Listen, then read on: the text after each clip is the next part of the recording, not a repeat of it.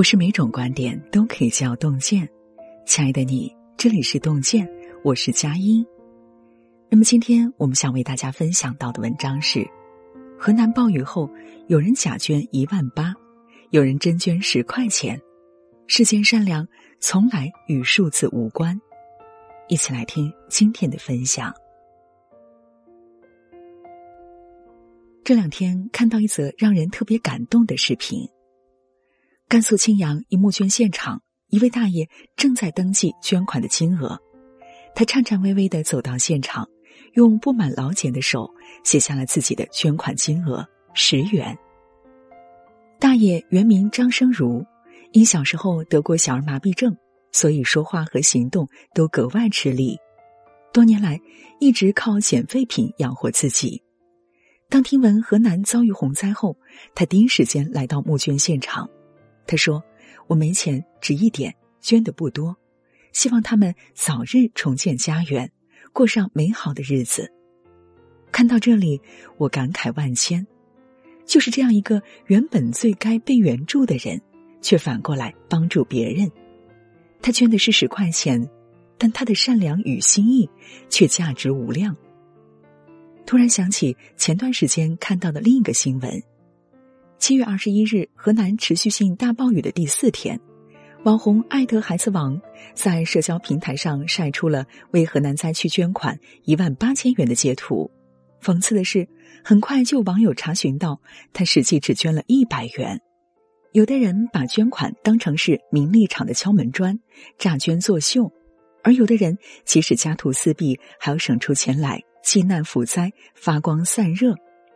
有句话说得好：“捐款尽力而为就好，捐一百、捐一万都是爱心。捐款金额只是一个数字，附在于数字之上的心意才是善良的本身。当一个小数字与善良相逢，就能释放巨大的价值。这世间的善良无关金钱数字。”自媒体作者艾特林可。曾讲过这样一件事：，二零零八年汶川地震的时候，各学校都在组织学生为灾区捐款。当时他们学校实行实名制捐款，并按照捐款金额的大小做了一个班级排名。一个同学由于只捐了五块钱，便被班主任当众责问：“你为什么只捐这点钱？”那个同学小声答道：“家里没钱，奶奶不给。”听到这话，班主任大骂道：“再怎么穷，难道灾区人民不比你们家困难？全班每个人至少都捐了二十，你一个人拖了所有人后腿。”一番话说的那个同学面红耳赤，但其实那五块钱是他一整天的饭钱。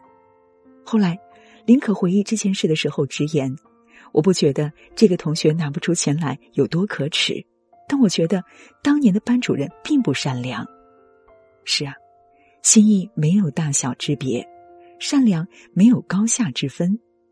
这世间的善良从来不以捐款的金额来度量。正如公益人黄仁柏说的那样，善良是没有大小、高低、优劣的标准的，因为人的能力、条件、处境是各不相同的。有的人捐五块、十块，是因为自己身处沟渠；有的人捐百万、千万。是因想帮扶他人，然而百万千万是善，五块十块也是善，至善至简，真正的善良都是简单而纯粹的。微善之流可去江海。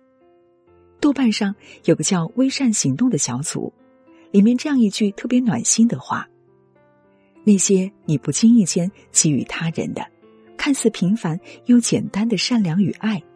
也许是一束束照亮他人迷茫前路、给予他人前进力量的光，这些光较之金银珠宝更弥足珍贵，比之甜言美语更令人动容。微善之流可去江海，再小的善意，只要汇聚起来，就是一股强大的暖流。曾在书中看过这样一个故事。在芝加哥的一个小镇上，住着一位贫苦的年轻人。有一天，他的母亲得了重病，医生告诉他，除非赶在天黑之前把他母亲送到城里的医院，否则他母亲必死无疑。年轻人听到这话，顿时大哭起来。镇长看着伤心不已的年轻人，安慰道：“你母亲还在呢，你哭什么？”年轻人答道：“我没有汽车，又身无分文，没有办法救我的母亲。”镇长打断了他的话，说：“你都没试过，怎么知道没办法？”说完这话，便开始四处联系可以帮得上忙的人。镇上的人们听说这件事后，立马都跑了过来。商人贝尔首先开口：“我可以借给你两百美元。”农夫皮特说：“我借给你十五吧。”“我借给你二十。”“我借给你五十。”大家纷纷把钱放到了年轻人的手中。最后，司机麦克说：“我有车，可以把你的母亲送到医院。”就这样。